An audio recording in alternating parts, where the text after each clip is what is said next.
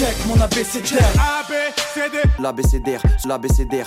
Je connais par cœur mon abécédaire du son. Son abécédaire, ouais. Salut à tous, c'est Raphaël Dacruz, ravi de vous retrouver pour ce podcast de l'ABCDR du son, notre rendez-vous trimestriel en deux émissions pour décrypter le rap français et américain entre coup de cœur, tacle par derrière et analyse des grandes tendances sonores.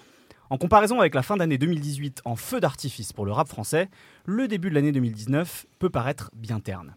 Les sorties se suivent et se ressemblent un peu, et je dois bien l'avouer, je me suis à titre personnel un petit peu ennuyé. Pour autant, le rap français continue à prendre parfois à contre-pied, pour le meilleur et peut-être le pire selon certains. Qui aurait imaginé qu'un des tubes de ce début d'année serait Rapta, suite de mots sans liaison sur une instru de boîte de nuit populaire?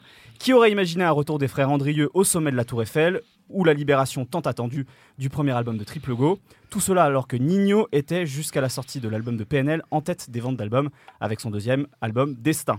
Pour parler de ce premier trimestre 2019 du rap francophone, vous allez entendre pendant ce podcast une équipe composée des membres de la rédaction de la BCDR du son. Depuis quelques mois, elle déplace le centre de gravité de la BCDR du son vers le sud avec une série de très bonnes interviews avec des rappeurs de Marseille et sa région. Emmanuel Carino, c'est avec nous. Salut Manu. Salut. La légende dit que comme Aphrodite, il est né d'une vague, mais il nous a raconté ça avec un verre de Rémi à la main, donc je sais pas si ça compte vraiment. B2 est avec nous. Bonjour Eugène. Caméra et micro à la main, elle fait les meilleurs moonwalks de l'espace francophone. Désolé Hamza, mais la new Michael Jackson, c'est elle. Narges Bar est avec nous. Salut. Entre deux voyages en train pour son taf, il est bien obligé de raccrocher à son grand dame les wagons sur l'actualité du rap français. Il est sévère mais toujours bien intentionné, je vous jure que c'est vrai. Zo, coordinateur de la BCDR du son, est avec nous. Salut Zo. Salut. Depuis le printemps algérien, son côté révolutionnaire a pris le dessus. Vous étiez à deux doigts d'entendre ce podcast animé par sa voix entre deux morceaux de Soul King. Wafa Mamesh est avec nous. Hello, hello. Euh, alors, avant de, de- de débattre de la première thématique, je vais demander à l'un d'entre vous de me donner euh, son coup de cœur. Euh, bah, puisque c'est la dernière que j'ai présentée, Wafa, c'est quoi un petit peu ton coup de cœur sur le euh, premier trimestre de 2019 Alors, mon coup de cœur euh, sur ce premier trimestre, euh, c'est vrai que comme tu l'as dit, les sorties euh, se ressemblaient pas mal. J'étais pas, je me suis aussi un peu ennuyée, mais j'étais contente de retrouver Sams, qui est revenu avec un EP. Huit titres, voilà. Deus ex Ma- machina. Très moi, bon accent latin, bravo. Merci, j'ai jamais fait de latin, c'était vraiment, hein, je suis vraiment nulle. Moi, j'aime beaucoup Sams, en tout cas de- de- depuis longtemps. C'est un mec, c'est vraiment un, rookie qu'on attend depuis des années et qui a toujours euh, loupé le coche, malgré lui en tout cas, euh, de par un développement euh, assez raté euh, chez Boumaillé, voilà, disons-le. Beaumaillé, donc Lavelle euh, de Youssoufa, C'est ça. entre autres. C'est ça. Je pense qu'il aurait pu euh, mieux être développé. N'a jamais eu de grand buzz, n'a jamais eu de grand titre. Euh, depuis, bah, je crois qu'il est même signé depuis 2006. Donc c'est vraiment, ça fait un, un bon moment. Il a sorti son premier album il y a 4 ans, pareil, qui n'avait pas vraiment fonctionné. Donc il a, il a pris, il a pris ses distances et du coup il est revenu avec un, œil assez neuf et surtout il est revenu avec juste une volonté de kiffer. Et ça, ça m'a fait du bien en fait d'avoir un projet euh, avec un mec qui n'a pas forcément envie de, de faire des hits, de répondre à un cahier des charges, de dans les tendances actuelles, juste montrer ce qu'il est. Et moi, je préfère vraiment les albums qui nous en disent un peu plus sur un artiste que plutôt sur euh, le rap à un état à un moment donné. Donc c'est généralement ces albums-là qu'on réécoute des années plus tard. Et, euh, et voilà, c'est un très bon projet. Il est donc il est court, les feats sont vraiment cohérents. Ce que j'aime aussi chez lui, c'est que il met toujours des petits. euh, il parle toujours de lui, mais euh, sans faire de morceaux euh, personnels ou centrés sur lui. Voilà, c'est toujours des thèmes assez, assez génériques dans lesquels voilà, il, ponctue quelques, que- quelques anecdotes, quelques événements personnels. Donc, celui-là, je pense que c'est vraiment le premier projet avec lequel on peut dire ok, en fait, ça c'est Sams. Voilà ce qu'il aime faire, voilà ce qu'il sait faire. Voilà, ça j'ai beaucoup aimé. Après, c'est euh, je disais que c'est pas actuel, mais il a quand même, il s'est quand même euh, adapté, Donc, C'est pas évidemment. un album passéiste. Voilà, exactement. Toujours avec son flow, avec son dynamisme. Euh, voilà, des, des très bons feats. J'aime beaucoup le morceau avec NASA parce que justement, je crois que c'est l'un des seuls morceaux où il a emmené NASA vraiment autre part. NASA fait le refrain et un, un tout petit couplet avec une voix assez, assez feutrée, en fait, un peu. Euh, euh, Ce qui change du registre de NASA Exactement, elle n'est pas du tout aiguë, elle est un peu effacée et ça donne vraiment un véritable univers au, au morceau. Un très bon morceau avec Brave aussi, donc euh, voilà, ce- pour moi, ce coup de cœur. Très bien. Et ben, on va tout de suite euh, entamer le premier débat et ce débat concerne Nino. Avec son deuxième album, Destin, Nino a encore battu des records de popularité et de chiffres sur les plateformes de streaming. En 4 ans, le jeune homme du 91 et du 77 s'est installé comme l'un des rappeurs les plus en vue de sa génération, entre ses featuring fulgurants et ses projets réguliers. Mais est-ce qu'au-delà de la hype, la musique de Nino est-elle si intéressante à la lumière de son dernier disque? On en débat avec vous, mesdames, messieurs. Euh, première question assez ouverte, chacun peut-être en, en quelques mots, qu'est-ce que vous avez pensé de cet album de Nino Qui veut prendre la parole? Je- Allez, B2. Je n'ai pas aimé l'album de Nino. Pourquoi tu n'as pas aimé cet album Je trouve que c'est un disque qui sent un peu le renfermer. Qu'est-ce Contrairement que, à qu'est-ce que ce tu entends par, euh, par justement? Alors, j'ai l'impression que Nino, de son jeune âge, n'a plus assez vécu de choses pour nourrir sa musique. Contrairement à ce que laisse penser, ne serait-ce que le titre de l'album, Destin, ou sa jaquette, qui s'ouvre vers un grand espace, contrairement à ce que laissent penser ces éléments, je trouve que Ni- Nino euh, tourne rapidement en rond, en boucle sur des sujets qui n'en sont pas, parce que j'ai l'impression depuis qu'il est dans la musique que sa vie se limite à la musique. Mhm. Euh, De fait, c'est son métier. Et c'est devenu la seule expérience qu'il a à raconter. Du coup, on se retrouve vite avec des espèces de, de poncifs sur la vie euh, en showcase, en after, à l'hôtel.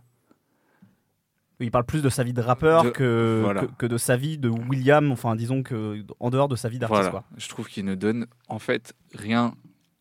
Enfin, il donne de lui, mais ce qu'il a à donner de lui n'est plus assez intéressant. Tu veux dire que sa musique est devenue impersonnelle en quelque sorte?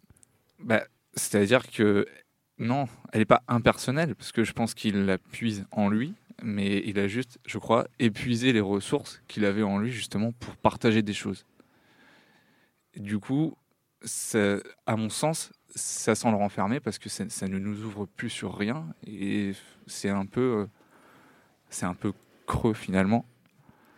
Et en plus de ça, je trouve que ce n'est pas spectaculaire parce qu'on pourrait aussi euh, se mettre en tête d'un rappeur qui n'a plus que le rap, disons, pour rythmer sa vie, qui peut nous développer un imaginaire, peut-être euh, nous divertir. Et c'est pas le cas avec Nino.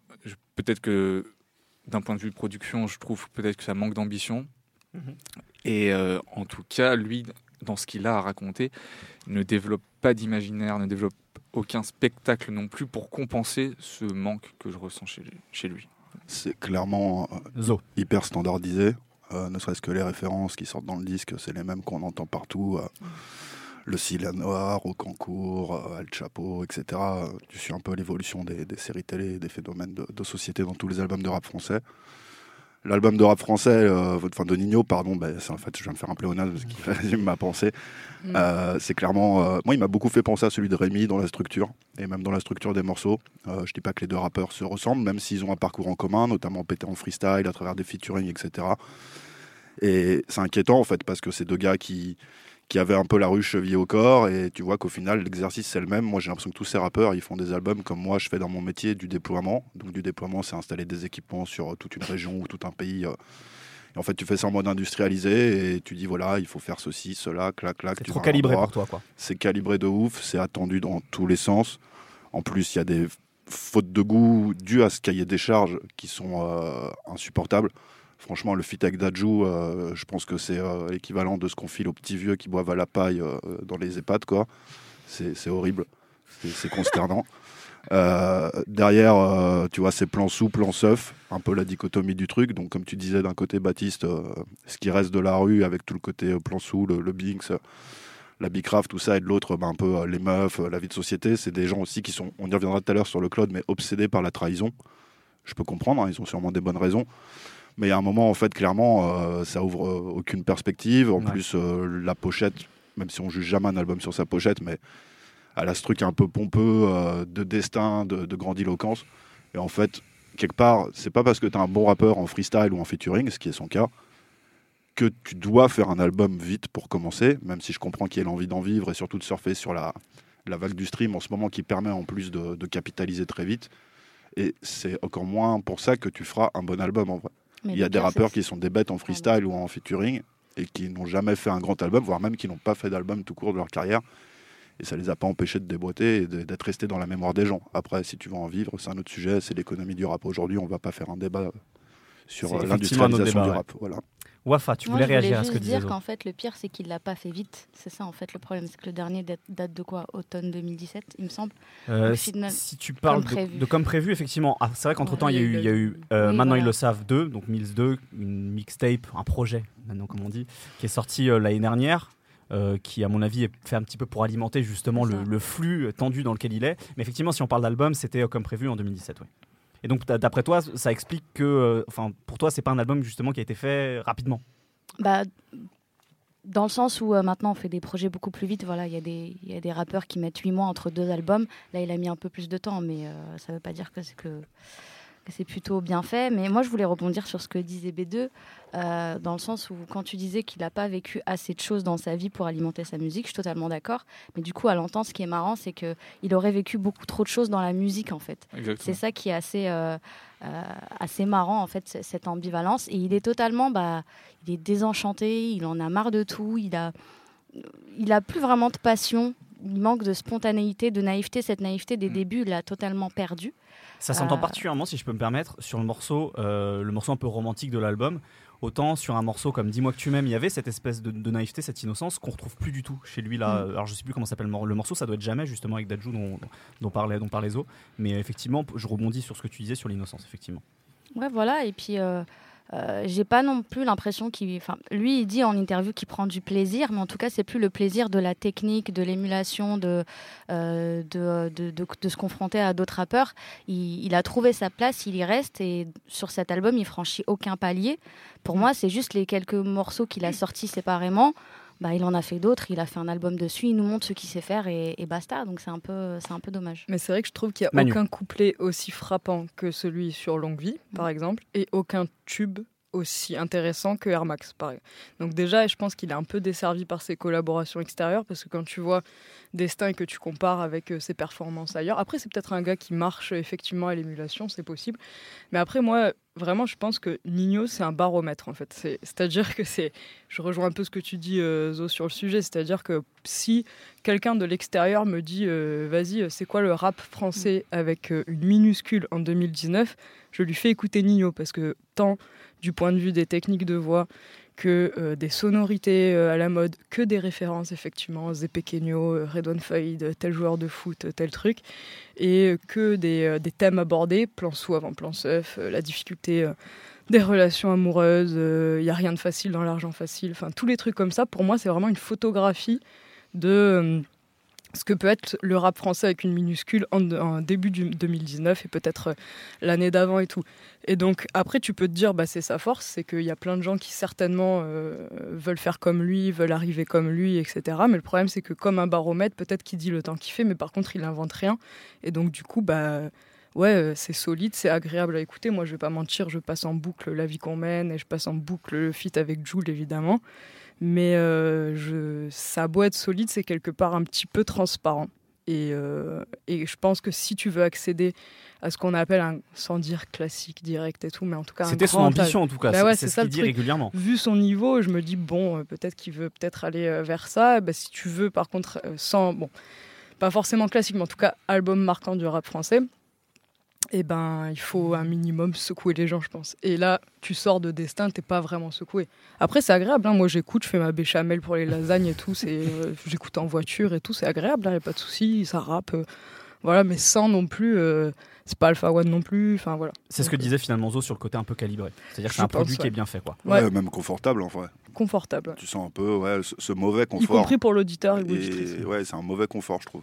C'est un confort qui qui est pas épanouissant, qui est pas dans le challenge. Euh, Bon, le challenge, c'est plutôt justement l'inverse du confort, c'est se mettre à l'épreuve, mais il y a un aspect confortable, je trouve, qui est pas très agréable dans son disque. Alors, on n'a pas encore entendu Narges à ce sujet. Qu'est- Qu'est-ce que toi, tu, tu penses de tout ce qui a été dit et puis euh, personnellement, ce que tu penses de ce disque? Euh, pardon, euh, plusieurs choses.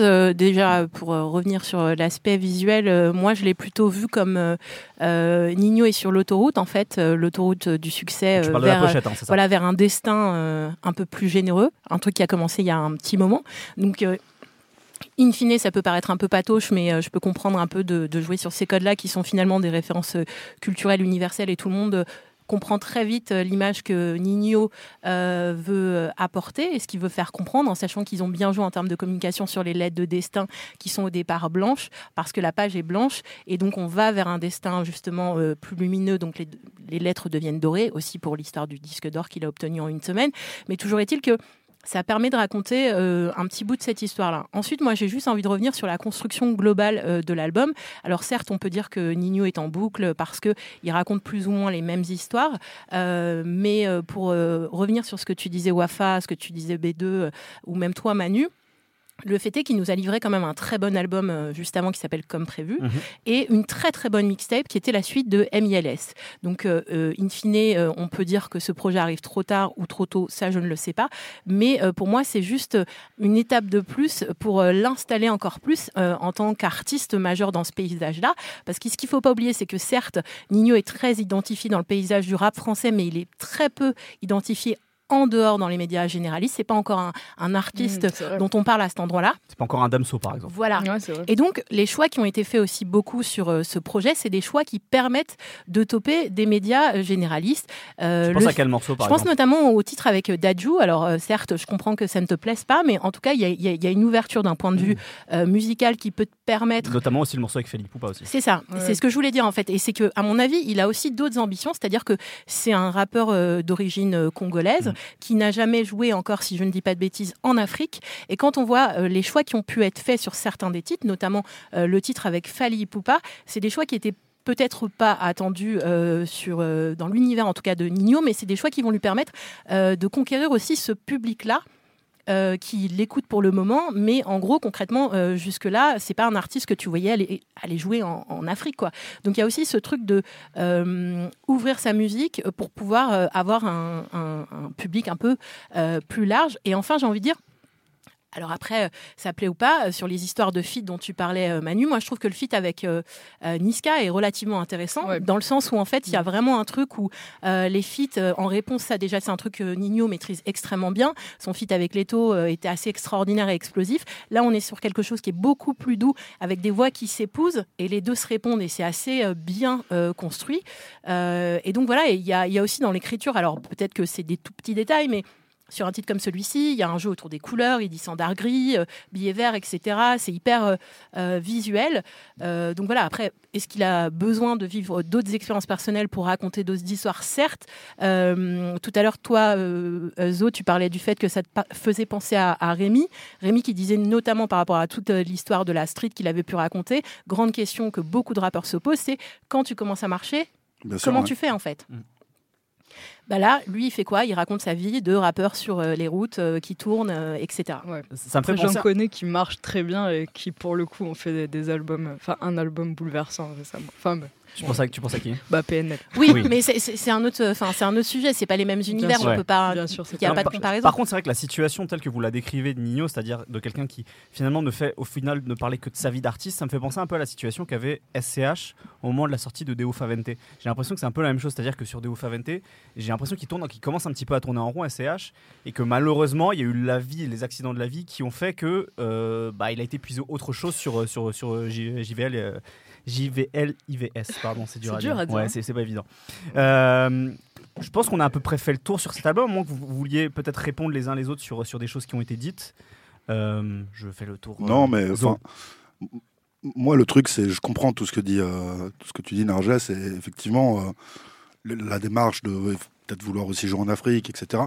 Par contre, dans le fait de parler des médias Après, généralistes. c'est une supposition que j'ai. Non, hein. non, mais c'est intéressant. euh, pareil, l'analyse de la pochette, je l'aurais pas poussé jusque-là, mais en vrai, c'est c'est assez intéressant. Par contre, il y a un truc que je comprends pas. C'est un moment, euh, on a affaire à des rappeurs ou, à Jean Giscan, en fait. Euh, Les mecs, ils sont en, conquête, ils, veulent marcher et que l'herbe ne repousse plus derrière eux, tu vois. Je sais pas, ce qui est important, c'est. Déjà, aujourd'hui, tu peux vivre en faisant du rap. Pourquoi il y a ce truc de dire je dois faire un album aussi pour toucher les médias généralistes, aller ailleurs, euh, etc. Surtout en faisant des sons qui, en fait, sont par définition, par rapport aux médias généralistes, péremptibles. Je sais pas si on le dit comme ça, péremptibles. Pas péremptoires en tout cas. Bon, bref, qui peuvent être périmés, vous m'avez Périssables. Périssables, merci. et euh, paye ton coordinateur, quoi. Et, euh, et qui peuvent être périssables. En vrai, euh, quel est l'intérêt, je veux dire, de penser un album par rapport à une sorte de, de stratégie d'esprit de conquête, puisqu'à chaque fois, en plus, on voit que le résultat musicalement est pas très intéressant. Et là, c'est le cas en Après, fait. c'est très subjectif.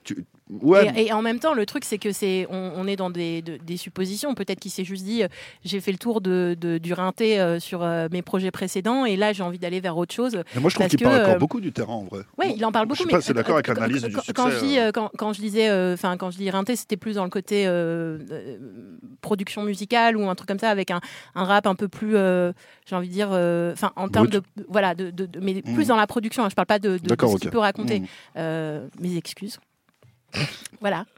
Euh, Il y, a- il y a un truc par contre, euh, pour faire un peu la synthèse de, ce que- de- de ce que vous avez dit euh, jusque-là, c'est-à-dire que j'ai l'impression qu'il y a un peu une contradiction chez Nino, c'est-à-dire qu'il y a vraiment l'ambition, et c'est un bousier de rap français, il le montre Ouais, ça, à, chaque, voit. à chaque fois qu'il vient, qu'il vient dans une émission, on voit qu'il connaît des couplets par cœur, de grands morceaux de rap français, qu'il est bousillé par ça, que ce soit Salif, la Mafia Cafri, etc., qu'il avait l'ambition de de marquer en fait le genre musical qu'il affectionne tant et en même temps comme le dit comme le dit on a l'impression aussi qu'il veut tendre vers d'autres publics donc j'ai l'impression qu'en fait il y a une contradiction qu'il n'arrive pas à dépasser avec cet album c'est-à-dire d'un côté j'ai envie d'être le rappeur majeur de, de, de cette époque-là en faisant un grand disque qui, marque le genre musical, ce qu'il n'a pas réussi à faire. Et en même temps, il veut aller vers d'autres publics.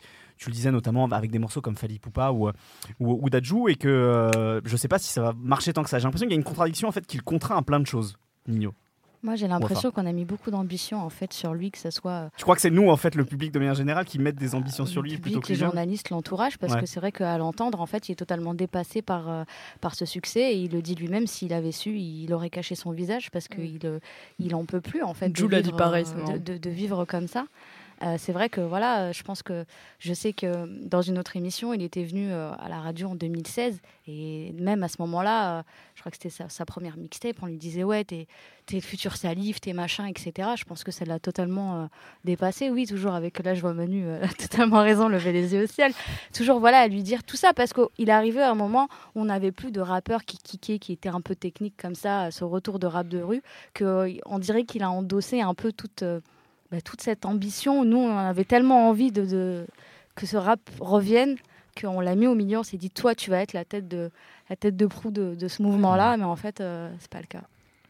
Très bien. Eh ben, merci beaucoup à vous sur euh, cet échange concernant euh, Nino et cet album Destin. Avant de passer au, deuxième débat, je vais vous demander euh, à, deux autres personnes de donner leur coup de cœur pour, pour ce premier trimestre. Je vais commencer avec toi, B2, puisque on t'a entendu en tout début de ce débat. Qu'est-ce que voilà, est-ce que, que tu as eu un coup de cœur en particulier? Ça peut être un album, un clip, un morceau sur ce premier trimestre de 2019. Ouais, il y a un album que j'ai particulièrement aimé et qui est un peu passé sous les radars. C'est l'album de Senza qui s'appelle Tout droit sorti de Montreuil. Est-ce que tu peux nous dire qui est Senza? Euh, Senza est un rappeur euh, montreuillois issu du collectif L'usine et du groupe L'usine. Euh, groupe relativement connu et apprécié euh, par la scène, euh, disons, euh, orthodoxe euh, du rap français. Ouais. C'est-à-dire que c'était un groupe euh, qui tourne sur du boom bap et qui, euh, qui, qui délivre un rap pu- purement euh, old school, on va le dire. C'est une expression validée par. Akhenaton. Akhenaton dit je fais du rap orthodoxe. Ouais, je suis ravi d'être validé par Akash. Non, non, mais voilà, ce que je veux dire, c'est que voilà, l'expression, en tout cas, Voilà. c'est lui, qui l'utilise tout le temps, donc je pense que ça correspond assez bien à ce que tu veux décrire. Donc, euh, et à titre personnel, c'est pas forcément un groupe que j'aime, que j'écoute beaucoup. Et à ma grande surprise, en fait, euh, Senza, lui, a proposé un album dans une autre veine, à savoir un son très connoté West Coast. D'où le titre Tout droit sorti de Montreuil, référence directe à Straight Outta Straight Outta Compton. Compton. Exactement. Et donc, euh, il pose sur des instrus euh, West Coast, euh, il a recours à de la talkbox, il propose des narrations similaires à celles de la scène californienne. Le tout en français est très marqué par un vocabulaire, un lexique propre à sa ville de Montreuil. Ça donne un mélange des genres intéressant, efficace. Euh, côté production, il est l'auteur de l'essentiel des prods de l'album en collaboration avec un mec qui s'appelle Bub2. Donc ils ont fait ça à deux. Et ce que je trouve euh, intéressant dans ce disque, c'est justement la capacité à poser cette identité euh, montreuilloise et cette identité euh, un peu banlieusarde sur un son ouest. Parce que c'est pas quelque chose qui a été souvent réussi en France. J'entends par là que toute la veine West Coast française, traditionnellement, tout ce qui a été développé par 187 Prod et compagnie, il y a souvent eu un côté un peu copycat, euh, espèce de d'importation pure Mm. du son ouest. Du copier-coller en quelque sorte, quoi. Voilà, et un peu, du, je sais pas comment, du wannabe un peu. Il y avait un côté, voilà, on sort des lowriders, euh, on, On sort porte des bandanas. Voilà, Sans appropriation perso. voilà, ça manquait un peu d'épaisseur. Il y a des exceptions, hein, je pense par exemple l'album de Southside Tressé que j'aime beaucoup, produit par LPHA, le deuxième là, du berceau à la tombe. Mhm. Et voilà, justement, l'album de Senza, pour moi, s'inscrit dans la lignée de ce type de disque, c'est-à-dire avec une, une capacité d'appropriation d'un son qui n'est pas le nôtre. Et c'est euh, assez rare, en tout cas, en France, d'avoir réussi à, à faire ça sur, sur un son ouest. Donc c'est un album que je recommande à tout le Donc c'est du rap banlieue Est Coast. Banlieue, euh, Est, Ouest Coast. ok. Euh, je vais te demander aussi à toi, Narges, peut-être de nous dire voilà, ton, ton coup de cœur sur ce premier trimestre. Euh, ouais, alors moi, je... pardon, je vais vous parler d'un clip en fait, d'un titre, euh, d'un rappeur qui s'appelle The S, Mhm. qui est membre à la base de, enfin, du XV, euh, XV Barbare. Ouais. Euh, c'est un titre qui est passé assez inaperçu en, en France, euh, mais qui est pour moi une, une prouesse en fait artistique. Alors en gros, ça s'appelle Hold Up. Il y a eu la première euh, euh, de Hold Up avec euh, de nombreux rappeurs français qui ont été réunis et donc concrètement ça se baladait euh, d'une ville à l'autre et, donc voilà, ça tendait le micro à de nombreux rappeurs. Mais moi, j'ai surtout envie de parler de Hold Up 2 parce que je fais partie de la branche Maghreb de la BCDR, euh, qui a été tournée euh, donc euh, dans tout le Maroc. C'est un an de travail pour réussir à faire un feat comme celui-ci. Donc chapeau pour avoir poussé le truc jusqu'au bout. Et alors donc The S, il est d'origine marocaine. Enfin, il est né au Maroc, même. il a grandi ensuite en France. Et pour le Hold Up 2, euh, il, il se balade de Casablanca en passant par Marrakech, Tanger. C'est assez incroyable. Enfin, lui ne se balade pas, mais en tout cas, là, la caméra se balade malade. Et donc, euh, dans euh, ce titre, qui fait quand même 6 minutes 30, un petit peu plus même, euh, concrètement, on voit certaines des grandes figures du rap très, très street du, du Maroc. C'est-à-dire qu'aujourd'hui, on voit un peu les euh, Shaifin, Mad, Toto, euh, les nouvelles stars du rap voilà, marocain. que, que j'adore euh, profondément. Mais là, on voit vraiment des mecs ultra street, type Moro, qui est un grand monsieur du rap au Maroc, qui est un peu le Niro du Maroc. Donc, moi, je vous conseille d'aller voir parce que c'est assez incroyable ce qu'il fait. On a aussi Tiflo, qui est un mec euh, avec un flow extraordinaire, qui écrit des mélodies du quartier pauvre, des trucs très désenchantés, euh, qui sont formidables. Bon, c'est en derija, mais euh, parfois, c'est quand même un peu traduit. Alors, est-ce que tu peux nous expliquer ce que c'est le derija Ah ouais, alors donc c'est le marocain en fait, c'est juste le dialecte du pays. Et on a aussi notamment, alors deux autres personnes dont je vais parler parce que je vais pas vous faire toutes toutes les personnes de ce titre. J'imagine que sur 6 minutes 30, il y en a beaucoup. oui. Il y en a beaucoup, mais il y a West. West, pourquoi je parle de West? Parce que West, en fait, il est important même au niveau de ce qui peut se passer en France. Euh, il travaille beaucoup avec euh, Lacrim. Euh, c'est un ingé, producteur, euh, rappeur euh, assez euh, voilà, important, j'ai envie de dire, surtout euh, dans le paysage du rap maghrébin, parce qu'il est affilié à, à le Wouldreri Squad, qui est le crew un peu de. euh, Enfin, pas qu'un peu, mais c'est le crew de, de Shaifin. Ok. Et pour finir, parce que c'est la coqueluche, Snake, je pense qu'il doit avoir 14 ans, 14-15 ans max. Et dans le freestyle, il arrive avec un nounours. Et il- mais en revanche, il est extraordinaire. C'est-à-dire que ce petit, il kick, mais c'est formidable. Donc voilà. Ok, et c'est vrai que la crime, il faut le rappeler aussi, a sorti un album, et il y a beaucoup de productions justement de, euh, de producteurs marocains sur cet album-là, Mhm. donc voilà, c'est aussi à signaler comme quoi. Et des feats, et des feats. Et des feats, Ouais. absolument. Parce qu'il n'y a pas grand chose d'autre à signaler sur l'album de la crime, effectivement. C'est une belle manière de le dire, effectivement, merci Manu. On parlait Ah, de si, grands. Manu. On non, par- mais j'aime beaucoup la crime. Pour une fois que c'est pas moi. Et Akaina Samet, et ça c'est génial. Ouais. Euh, ouais, on merci, pa-. On parlait du grand remplacement au sein de la BCDR du son, puisqu'il y a une branche Maghreb. On va parler justement d'un label où il y a énormément de personnes Sortez les drapeaux. d'origine maghrébine, justement, et qui l'assument parfaitement. On va parler du label Affranchi Musique. Check, check, mon abécédaire. J'ai perdu mes fiches, c'est bon. En six mois, Affranchi Musique a sorti trois disques remarqués, la compilation 93 Empire et les albums de Soul King, et ce trimestre, celui de Hustle l'Enfoiré. Ces récentes sorties montrent que derrière la suractivité du label monté par Fianso et ses acolytes se cache un vrai travail collectif, assuré à la fois par les rappeurs, apparaissant sur les projets des uns et des autres, mais aussi par une équipe de producteurs composée de Zekpi, Dias et Nokpi. Alors qu'ils ont signé de nouveaux noms, avec Sifax et Zeger, on se pose la question est-ce que la musique, euh, pardon, qu'est-ce que la musique de ce label, Affranchi Musique? Quels sont les choix artistiques développés par cette maison? Pourquoi c'est intéressant ou non? Euh, Cette fois-ci, j'ai envie d'entendre euh, une femme commencer sur le sujet. Est-ce qu'il y, a- il y a une de vous qui voudrait parler de ce label? Peut-être commencer en fait bêtement avec le, le- le- le disque le plus récent, celui de Hustle l'Enfoiré. Est-ce que déjà c'est une bonne indication de, de ce qu'est finalement le, label Affranchi Musique? Euh, je sais pas si c'est une. Narges. Belle indication, une bonne indication, en tout cas, ça- c'en est une, euh, en sachant que je crois que c'est midi, euh, minuit euh, affranchi. Tout Enfin, à fait, oui. que- Midi, midi, pardon. Midi, Je midi, sais voilà. plus. en fait. Midi, midi, midi, midi, minuit. On est sur un truc de. Voilà. En tout cas, voilà, oui, c'est le, c'est plus ou moins le, le- le- la boîte de production de, de Us l'Enfoiré et ses associés qui ont sorti en coproduction du coup son album avec Affranchi Music. Tout à fait. Euh, après, c'est enfin, c'est une grosse moula, quoi, ce projet, j'ai envie de dire. C'est une belle le- manière de le résumer. le, oui. le truc qui est assez extraordinaire, en tout cas avec euh, euh, enfin eux, c'est que c'est- c'est c'est- c'est un mec qui nous a imposé un certain vocabulaire, je dirais même un vocabulaire certain, euh, tellement euh, c'est un personnage quoi. Donc euh, on, enfin alors après, je sais que Zone ne sera pas d'accord avec moi.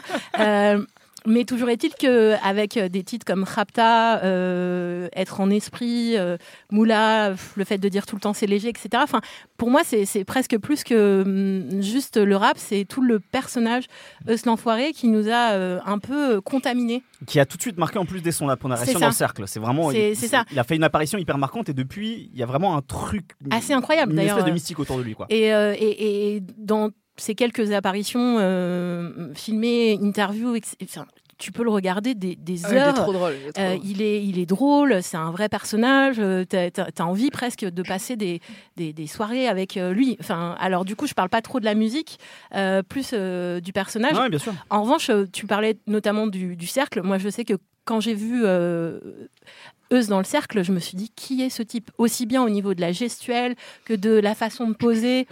Il y a- avait un truc il a- en fait. Il a un flow très différent en fait. C'est ça, en de ce fait. qu'on- Il, de ce qu'on peut il entendre. avait un truc que, que j'avais pas entendu avant et qui fait que j'étais pressée de le voir ailleurs. Et je trouve que ce qui est intéressant, c'est que je vais pas parler de Les Méchants, etc., mais je vais parler de Rapta, le titre préféré de Zo, je pense. Ah, Les méchants, c'est pire. Grosse moula. Euh, le, le truc avec Rapta, c'est qu'en fait, il- le, le truc, c'est ça tâche, tu vois. C'est ah, c'est plaisir coupable, mais tu te vois parfaitement. Et, euh, pour le coup, j'ai expérimenté le truc. Turn up là-dessus en soirée. Enfin, en tout cas, l'écouter Oh oui. et te dire, on, on- on remet, on remet en repeat parce que tout est parfait et, et- et les phrases restent. euh, Enfin, c'est c'est n'importe quoi. Mais rien quand il dit Stomy vegan, t'es là, waouh. Enfin, donc il y, a- il y a un truc d'association complètement surréaliste qui fait que tu bloques là-dessus et la musique, euh, c'est léger quoi. Ah bah c'est complètement léger, ouais, totalement. Euh, voilà, qu'est-ce que qu'est-ce que ça vous a inspiré cet album? Et puis plus plus, plus globalement, voilà, qu'est-ce que ça ça vous inspire cette dynamique qu'il y a autour de, de ce label? B2.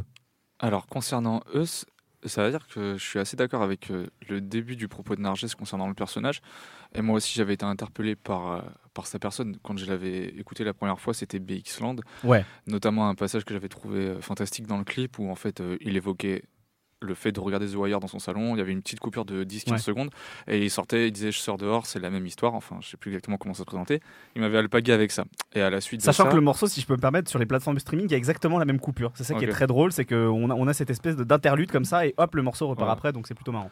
Et donc quand on m'avait envoyé euh, Us la première fois, et puis il y avait tout ce côté très euh, les cités de France, comme il aime bien dire, j'aime bien, tu vois, tu, il, savait, euh, il savait dessiner des choses et raconter, raconter un vécu à travers un angle qui était le sien et que j'avais trouvé très, très, très cool. Et je ne l'ai pas du tout retrouvé, si je l'ai retrouvé partiellement, mais en tout cas pas transformé euh, sur son album.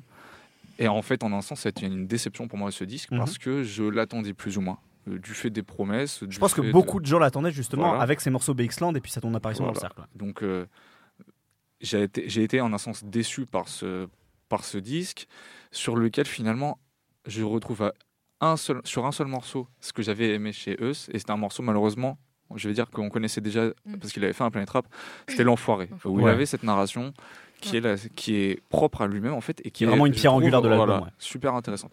Et en fait, la question que je me pose concernant Eus, et que j'ai peur de me poser par la suite concernant euh, Sifax, On sait que tu aimes beaucoup. Ouais, Sifax, Boboche, Labre. Voilà. Ceux qui suivent B2 sur Twitter le savent, il aime beaucoup ce refrain. Et en fait, j'ai peur que le format album ne soit tout simplement pas adapté à ces mecs. Moi, la squalisation. Oh, J'irai pas jusque-là. Je sais quand même. pas. Je trouve. En tout cas, c'est Ouais. c'est un format qui, pour moi, n'a pas fonctionné euh, artistiquement pour Us. Mhm. Et j'ai très peur que ça ne fonctionne pas non plus artistiquement pour Sifax. Et le dernier morceau qu'il a lâché, euh, je me souviens plus du nom, euh, Descend de l'auto, je crois, Tu parles de Sifax là, c'est ça? Ouais, de Sifax, me fait un peu peur déjà concernant l'éventuel album qui viendrait. J'ai fait peur du assez format, léger en fait. ce, ce- Mm. ce titre Voilà. en plus. En léger en même temps. pardon. Je, je crains en fait que le format album ne convienne pas forcément à ces mecs. Alors, est-ce que c'est le format album qui convient pas ou est-ce que c'est la direction que leur donne peut-être le fait d'être sur ce label-là Alors, je, je, je regarde Manu parce que je sais que toi, tu, tu aimes beaucoup Fianso. Je suis fan. Tu es absolument fan de Mm. Fianso. Euh, est-ce que voilà, est-ce que tu penses que en étant dans le giron de quelqu'un comme Fianso, euh, ces artistes peuvent se développer justement, euh, peuvent développer le potentiel qu'on leur a découvert et qui a beaucoup impressionné. Moi, je pense vraiment à Us l'Enfant en l'occurrence. Est-ce que du coup, euh, vu la direction euh, de, de- de l'album de Us, est-ce que, est-ce que c'est, ça prouve que ça peut être une bonne maison, ce, ce label Affranchi Musique Après, quand tu regardes euh, Affranchi Musique de l'extérieur, tu te dis c'est quand même assez euh, hétérogène, enfin très varié. Tu vois, tu as le rap rail chanté à la Soul King. Mhm. D'ailleurs, je pense qu'en vrai, le seul souffle d'air vraiment différent euh, sur le rap français, c'est Soul King, euh, enfin francophone en tout cas, ou je sais pas, mais c'est Soul King qui le porte. Euh, T'as le côté euh, gueule cassée racailleuse à la Sifax, le côté perso décalé à la, à la Huss. D'ailleurs, à eux deux, ils font Sosomanes. Mais ils en, il en faut deux, tu vois. Et le kicker plein de puissance, un peu à la. à la- alors, on dit Zeger ou Zeger? On disait guerre. D'accord, ok. Bon, je m'en fous, c'est un lyonnais. Oh, Mais- oh là là, Ceci cette dit- violence non, non, je rigole, je rigole, je rigole. Zeger, c'est cool. et tout. Euh, après, euh, donc tu te dis de l'extérieur, c'est assez, euh, c'est assez différent et tout. Donc euh, potentiellement, enfin moi, quand je vois un gars comme Soul King qui arrive à faire un son comme Liberté là, qui est sorti récemment, que je mets, franchement, hein, je suis honnête, je mets Incroyable. au- franchement au même niveau que genre euh, le temps des cerises, les nouveaux partisans. Tu sais, les, Mm. les ch- les- les chansons comme ça que tu peux ren- reprendre dans des mouvements sociaux un un, peu importants, c'est un hymne. Ah, pour une rouge comme toi, ça veut dire quelque chose, effectivement. hein. Franchement, ouais, ce son, j'ai pleuré tout en l'écoutant. C'était, enfin, en plus, j'imagine que, enfin, c'était, euh, voilà. Donc je me dis, bah ouais, euh, Sofiane, en tout cas, n'est pas un frein pour euh, cette espèce de d'ouverture musicale et de possibilité, en tout cas, de ce que tu peux faire. Après, globalement, si tu essayes de t'intéresser aux productions ou euh, un peu affranchi musique, pour moi, je les vois un peu comme les héritiers. Euh, de ce rap euh, de rue francilien de la fin des années de la fin de la deuxième moitié des années euh, 2000 donc c'est un peu précis et tout. Non mais je sais pas en fait c'est un son tu sais euh, le son euh, euh, rap de riz hyper saturé On euh, veut des le, noms. le Sofiane de la vie de cauchemar très ouais. euh, euh, qui d'ailleurs m'intéressait pas en fait. Je trouvais pas intéressant à ce moment-là et tout. Mais pour moi il a il a repris ce truc là et il- ils en ont essayé d'en faire une espèce de forme un peu plus épurée et simplifiée. Et d'ailleurs c'est de l'aveu de Sofiane même la recette de son succès. C'est il dit j'ai simplifié ma musique j'ai simplifié mes refrains j'ai simplifié mes couplets et, euh, et donc voilà. Mais moi, c'est ce son-là que je trouve très daté. Et eux qui, euh, par un truc d'épuration et de aller dans d'autres directions avec la force des personnages, ils ont réussi à en faire euh, quelque chose d'intéressant. Après, sur Huss plus particulièrement, euh, en fait, si tu si tu t'attendais effectivement à un truc genre l'enfoiré, donc euh, avec le côté, euh, moi ça m'a fait penser beaucoup à des morceaux comme euh, Petit Prince de Sadek et tout, c'est euh, vraiment rap français euh, où t'as euh, en plus avec euh, la, la enfin le point de vue qu'il prend, t'as l'impression de reconnaître 150 personnes différentes. Tu sais pas si c'est lui, si c'est son cousin, si c'est ses potes, si c'est ses Ouais, trucs. surtout et- en plus, il y a plein de personnages. Mm. C'est vraiment une mosaïque en général. Les textes de, de Us, parce qu'ils parlent de Zepek. Au Ouais. début, tu penses au mec, de, tu penses au mec du, du film, du film la, Cité- la Cité de Dieu. En fait, non, c'est un pote à lui qui a le même surnom. Enfin, c'est compliqué parfois un petit peu, justement, de, tout, Mm. de tout comprendre. Quoi. Mais après, je suis d'accord sur le côté. euh, alors, déjà, euh, de dire euh, que, en fait, c'est la gouaille qui est intéressant chez Huss et tout. C'est sa manière de parler et tout. Je sais plus, à une interview, à un moment, l'intervieweur lui dit Ouais, t'as quand même une écriture particulière. Et lui, il répond, mais vraiment du tac au tac. Belle élocution française qu'on propose. Ah, mais je, ça. je, je peux en parler, j'étais là, c'était l'interview à la sauce, effectivement. Donc, effectivement, mais genre il fait trop rire Voilà. sur ça et tout. Il a vraiment un truc quand même sur ça, mais effectivement là on reste sur le côté personnage. Et je trouve que ça a été sous-exploité dans l'album parce que ça pourrait être euh, beaucoup plus euh, carré, comme il dit. Comme en Corée. Euh, comme en Corée du Nord. voilà. Et après, voilà, il y avait cette direction-là, euh, virée euh, côté très rap français, solide, style l'enfoiré, où il y avait le côté un peu mongoloïde du gars à l'ouest, complètement désinvolte, et tout ça que tu peux retrouver sur Rapta Aristocrate. Après, je tiens à dire que ce n'est pas le Joule du 92, parce que Joule ne peut pas être résumé à ça. Mais c'est vrai que tu peux- t'es déçu si t'écoutes l'album et que tu t'attendais à avoir des trucs style l'enfoiré. Alors, Après. B2, B2, et puis après, je vous propose qu'on écoute euh, Wa- Wafaizo. après, au-delà du, au-delà du choix de, de s'ouvrir un peu sur des sonorités nouvelles, je trouve que celles-ci en question de sonorité euh, sont juste euh, mauvaises en fait. Ah non, c'est c'est cheap de efficace. je trouve, je trouve ça horriblement efficace. produit. Je trouve ça horriblement produit. euh, c'est quoi, Rapta et euh, Aristocrate Aristocrate. Aristocrate. Qu'est-ce que tu reproches, Même toi, par exemple, à, à ces morceaux-là? Bah, de m'agresser en fait. Je sais pas. Alors, je me, fais- je me fais l'avocat mais, euh, je me fais Ouais, l'avocat mais du diable. histoire d'oreille là. hein. Je me fais l'avocat du diable. Quand j'ai un- j'ai eu l'occasion d'interviewer Zekpi, Zekpi m'a dit, en gros, finalement, moi, ce morceau, ça me fait penser un petit peu à, à- à du Joule parisien.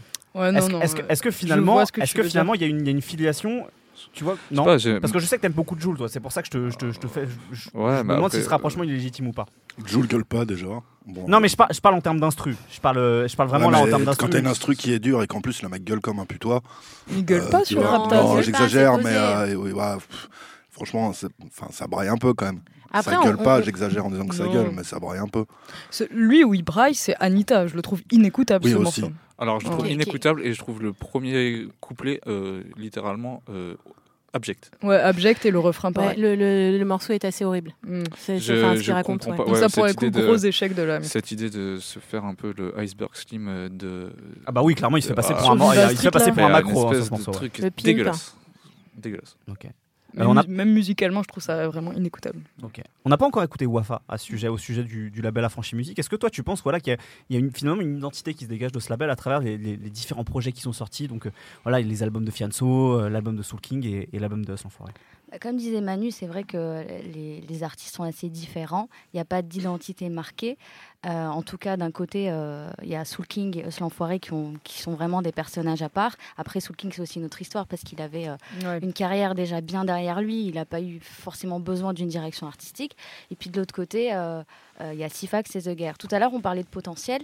Je pense que ce, que- ce qui, moi, m'embête, en tout cas que ce soit pour Affranchi ou pour d'autres labels ou toute la musique qui se fait en ce moment, c'est qu'en fait, on laisse pas le temps à ces artistes-là de développer leur potentiel. Euh, alors, je ne sais pas s'il y a un son affranchi, mais en tout cas, il y a, un schéma affranchi. C'est-à-dire, voilà, euh, euh, Sofiane, il repère quelqu'un, potentiel ou pas, après, c'est totalement subjectif. Il le met dans le cercle. Ensuite, il lui fait faire des vidéos freestyle, que ce soit sur Demolition ou sur YouTube. Ensuite, il le met dans un planète rap avec un mec. En tout cas, il a cette capacité de marquer très rapidement, en tout cas de placer ces artistes. Et ça, je trouve ça juste incroyable. Et ensuite, des fois, quoi, 6 à 8 mois après, les mecs, ils sortent des projets. Et c'est ça qui est ouf, en fait, dans, dans, dans ce label, c'est que avec son expérience, il a la, la main mise, en fait, sur toute la chaîne musicale. Que ce soit la, mu- la main mise donc, sur la musique, sur la production. Le mec, il a une boîte d'édition, le studio d'enregistrement. Euh, bah, Lui-même est un média, le cercle est un média. Il est très proche de Daylight, de Dailymotion pour les visuels, etc. C'est ça, en fait, qui est impressionnant dans, dans Affranchi. Et c'est là où ils sont super forts. Ouais. Euh, et comme tu disais tout à l'heure, euh, on attendait des choses. En fait, moi, pour reprendre ce que dit Nino dans un morceau, je préfère être surprise que déçue. Mais en fait, j'attends tellement rien que je suis jamais déçue et je peux être que surprise. Et en fait, c'est vraiment triste de- d'être en arrivé là en 2019, de dire ah c'est cool sur 15 morceaux, il y a deux morceaux où le gars il a fait des belles phrases et un couplet qui tient la route. Et je trouve ça un peu dommage. Ouais, Mais euh, Donc tu trouves que ça manque peut-être un petit peu d'exigence et de direction artistique quand même sur les projets du label? Ouais, mais On euh, peut pas clairement. dire ça. Puis, euh, Ah. bah, bah, là, on parle, on parlait de eux. on- voilà, on a relevé quelques morceaux. euh, Il y a des prods qui sont pas bonnes. Tout à l'heure, sa façon de brailler, etc. Pour moi, c'est trop rapide. En fait, c'est pas fini. Et Pour moi, les et mecs sont pourtant, pas il a finis. presque eu un an et demi quand même pour le, pour le faire. Ouais, mais ça, ça Bah veut rien ouais, dire. C'est pas parce que t'as un an et demi que tu travailles pendant un an et demi. C'est pas faux. Regarde comment on fait nos articles à la BCDR. Ouais. On mois avant, on les fait les 5 jours avant qu'ils soient Ouais, Après, publiés. le truc, c'est que voilà, il y a Narges qui voulait réagir. Ouais, on peut pas, on peut pas dire ça, on peut pas généraliser un truc sur euh, OK, il y a, ça arrive les ratés. Euh, ça dépend de ce que vous regardez. Si vous voulez des 20 sur 20, euh, OK, euh, why not? Mais euh, euh, moi, je suis pour aussi euh, les erreurs, euh, même si je trouve le, le morceau à Anita assez euh, désagréable. Euh, pour euh, continuer sur ce que je voulais dire, euh, c'est-à-dire que pour moi, en fait, euh, si on regarde notamment, on parlait de Soul King, Soul King, euh, le projet qu'il a sorti, Fruit du démon. C'est un projet qui est bon du début euh, jusqu'à la fin. C'est un projet euh, qui est assez exceptionnel, avec un mec euh, qui finalement, mine de rien, sous couvert des ambiances un peu musique orientale, raconte des vraies choses.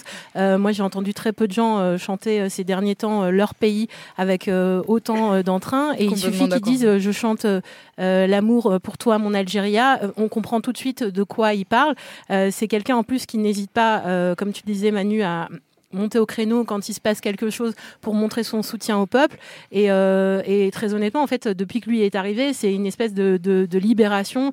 Euh, alors euh, aussi bien ici en termes de sonorité, mais aussi sur le Maghreb. C'est-à-dire que c'est un peu le, le, Messie et il arrive avec des messages qui sont assez profonds, même si c'est sur des instrus, on va dire euh, dansantes. Ce que je trouve ouf, juste, c'est un truc que je me disais, c'est que la manière dont Soul King ramène le rail dans le rap n'est pas du tout la même que Pas du rail, avec musique la- orientale. musique orientale. ouais, il le dit en plus, il Non, dit c'est- euh, ouais, c'est- c'est parce vraiment- qu'il dit c'est l'Algérino qui a L'Algérino est plus rail et rail. Et en fait, je trouve que l'Algérino, même si bon, je l'aime beaucoup pour des raisons affectives, Ouais, régionaliste Mais- en fait, on va pas se mentir. voilà, euh, je c'est c'est assez désagréable quand t'aimes vraiment le rap. euh, Enfin voilà. Et euh, par contre, Soul King arrive à dépasser ce truc-là complètement. Et tu te dis, même si t'aimes bien le rap et tout, euh, tu, tu peux complètement adhérer à Soul King. Euh, euh, Ouais, et puis il ce- y a une vraie aussi connaissance de, de, de la musique euh, qui. Enfin, je dis pas que l'Algérino euh, connaît absolument pas ses références, hein, parce qu'il les connaît aussi, et que lui aussi a d'ailleurs fait un, un message euh, de soutien. Ouais, de ouf. De une Non, mais j'aime de beaucoup soutien, l'Algérino. Euh, voilà, euh, vu ce qui s'est passé après les manifestations contre Bouteflika. Mm. Mais je, je fais un switch rapide juste pour finir sur Eus l'enfoiré, que les prods Eurodance, ça vous parle pas, que le message un peu gogol, ça vous plaise pas, je peux le comprendre. Mais en fait, euh, quand euh, les gens se retrouvent en club et qu'ils entendent ce genre de morceaux, en fait, c'est vraiment... euh, Ok, on oublie tout, on danse, c'est entraînant, c'est parfait pour le moment. Alors, y a moi, je vois cet album un peu comme un espèce de. C'est une journée, quoi. C'est une horloge. Il y a des titres qui vont te parler, il y a des titres qui vont pas te parler. Mais en tout cas, je suis en tout cas ravie de voir qu'il y a des rappeurs qui essayent de faire des titres un peu house dans, voilà, aujourd'hui, quoi. Il y en a qui ont fait mille fois mieux. Enfin, mais je ça, sais pas, euh, de- de- de- de- de- de- de- les mecs de rouge à lèvres avant ont fait vachement bien. Euh, Là, franchement, Us, c'est plus du niveau. euh, J'ai tendance à bloquer Dorelsan, quoi.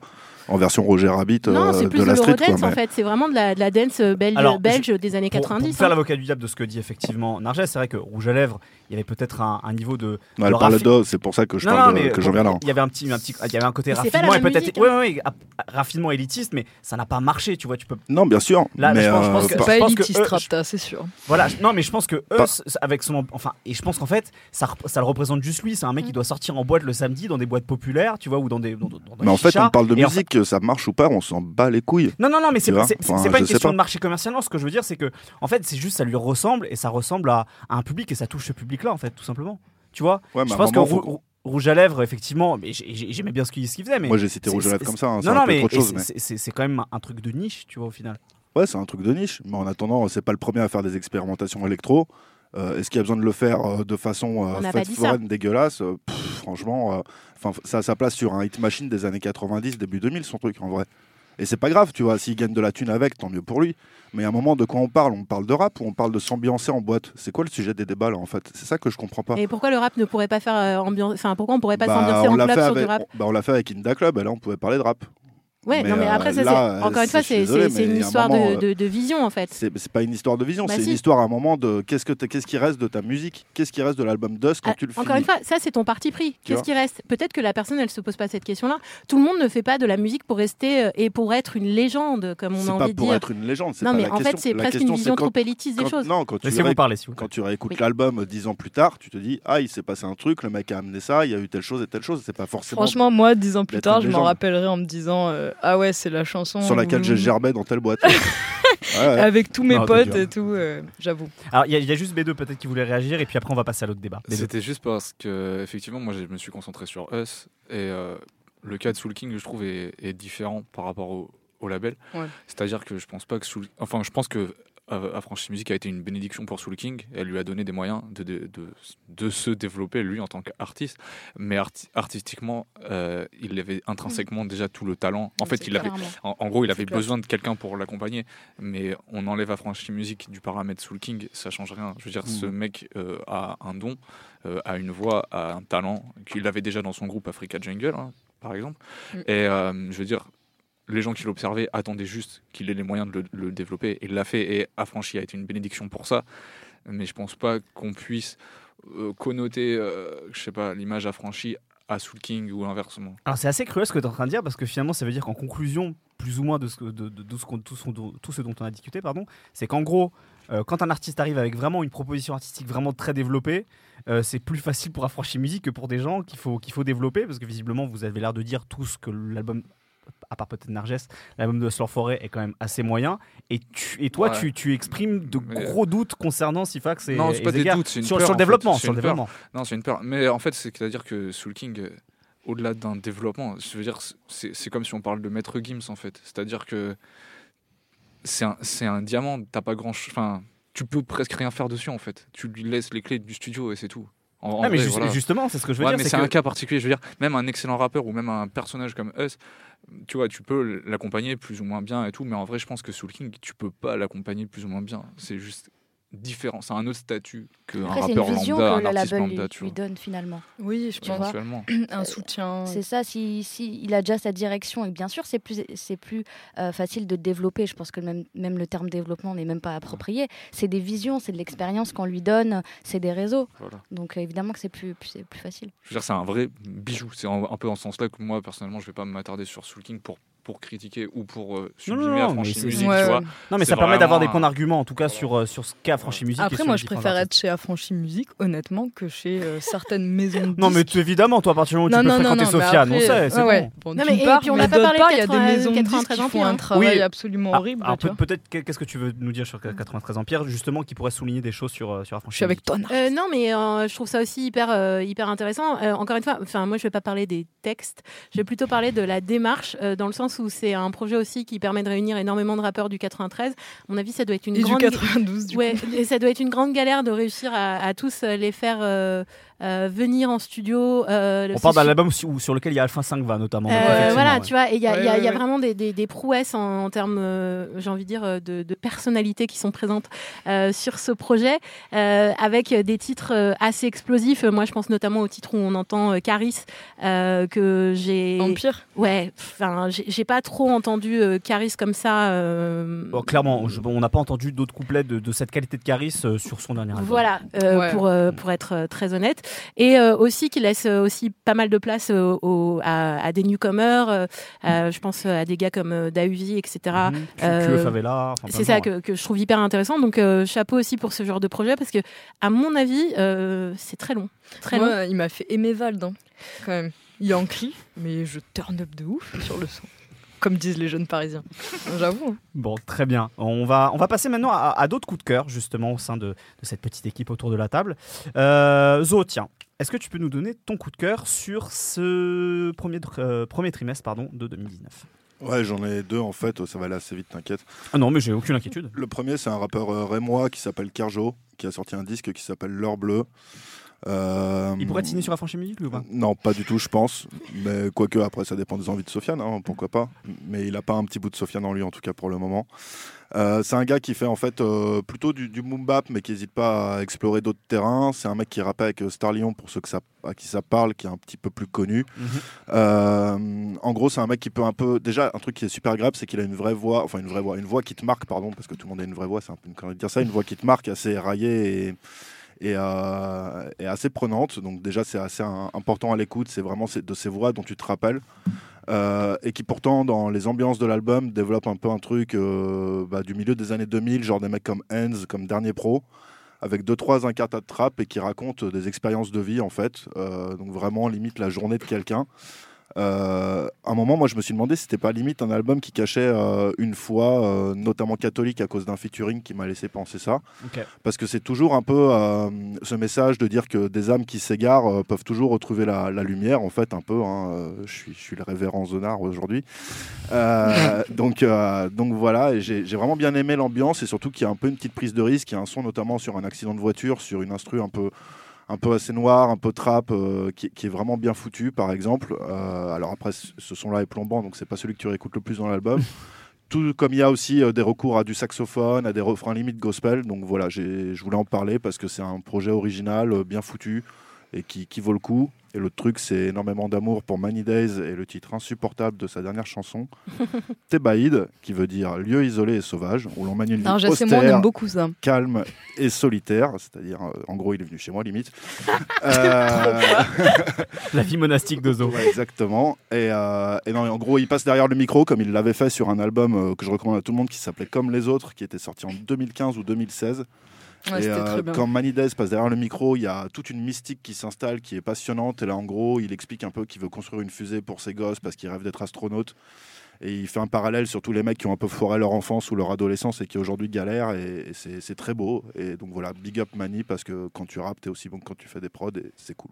Très bien. Manu, maintenant, est-ce que tu peux nous donner ton coup de cœur sur ce premier trimestre Eh ben, 2019 Je m'attendais pas à ce que tu me demandes euh, direct. Ah, mais j'aime bien vous prendre Mais, euh, euh, contre-pied. Mais euh, ouais, non, sans surprise, euh, Soso Manès, du coup. Que tu as interviewé pour la BCDR du son. On ça. vous recommande d'aller lire cette interview d'ailleurs. Ouais, merci. Du rap conscient, enfin. Du vrai rap conscient. Alors, justement, visiblement, c'est- dit avec un petit sourire, mais sans ironie. Non, c'est sans ironie. ouais. Que- que-. Est-ce que tu peux nous présenter un petit Moi, peu en cet fait, album pour vous expliquer vraiment pourquoi j'ai choisi euh, en coup de cœur euh, Soso Manès, euh, outre le fait que pour la première fois de ma vie, je pense que je peux dire, je le connaissais avant vous tous et je l'attendais euh, avant vous tous, euh, avant Merlich, avant tout ce que tu veux. C'est parce qu'en fait, moi, il y a un Tu truc veux nous faire que- une Nick quoi. Pardon. Ouais, ouais. Et non, en fait, euh, c'est ce que je fais quand. Enfin, là, ça fait plusieurs, euh, vous l'avez vu, plusieurs interviews de rappeurs euh, marseillais que je fais pour la BCDR du son. Et Qu'on vous je recommande vous aussi. avoue que mon truc préféré, même si je vous aime énormément, c'est quand mes potes de Marseille me font des retours sur ces interviews parce que c'est vraiment le truc qui me fait le plus On plaisir. n'a pas la Et même là- place dans ton cœur qu'eux, quoi.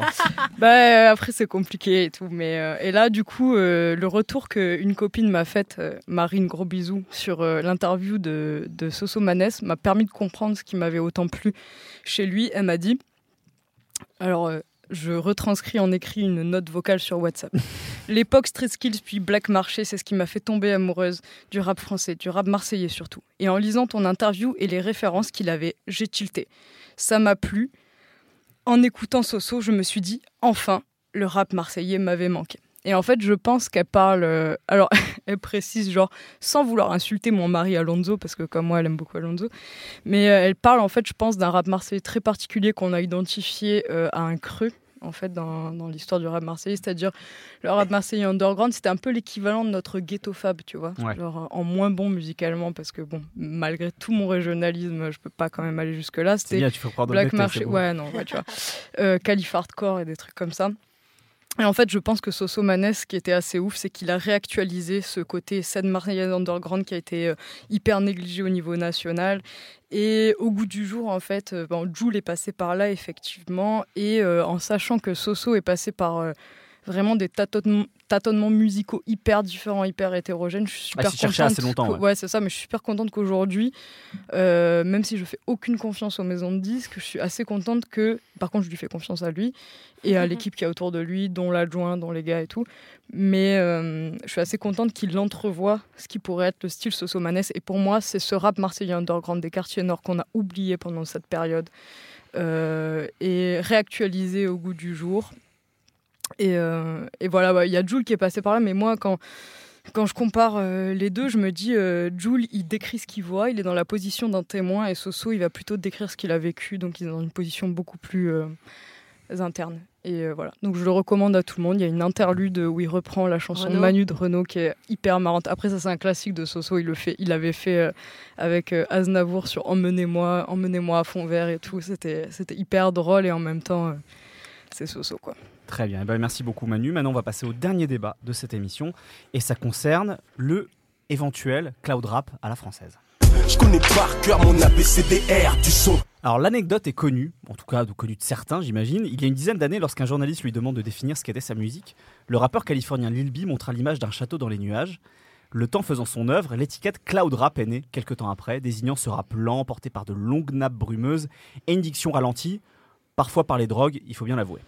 Depuis allé la- regarder sur Wikipédia pour euh, la définition? Absolument pas. Je, je- je- je- je connais ce cloud rap depuis des années. Je suis un grand fan de Clams Casino notamment. Je rigole. Depuis l'arrivée de PNL avec QLF en 2015, le terme est aussi entré dans le lexique du rap francophone pour désigner des artistes à la musique aussi différente que Laylo ou Triple Go, des artistes qui ont précisément eux aussi sorti des albums ce début 2019. Alors, est-ce que le rap nuage français existe? Est-ce qu'il existe des racines de chez nous à cette tendance musicale? Est-ce trop réducteur de parler de, de cloud rap à la française Et qu'est-ce qui peut éventuellement rapprocher les artistes dont il est question, allant de PNL, Triple Go, euh, Laylo, etc. Le débat est ouvert. Qui veut prendre la parole à ce sujet? Je trouve que c'est assez, assez délicat d'identifier une scène, disons cloud, euh, parce qu'il y a quand même de grosses différences d'intention chez les uns et les autres. C'est vrai. Donc, euh, par exemple, prenons le cas euh, PNL. Les intentions chez PNL, qu'elles soient euh, musicales ou dans le propos, sont tout à fait différentes des intentions qu'on va trouver chez, euh, chez Laylo. Voilà, pour, pour en prendre deux exemples assez euh, distincts l'un de l'autre. Donc, d'un point de vue euh, intentionnel, je trouve délicat de les rassembler sous une même étiquette. Mais Ouais. c'est toujours un peu le problème des étiquettes, et des fois on est un peu obligé d'en trouver. Ouais.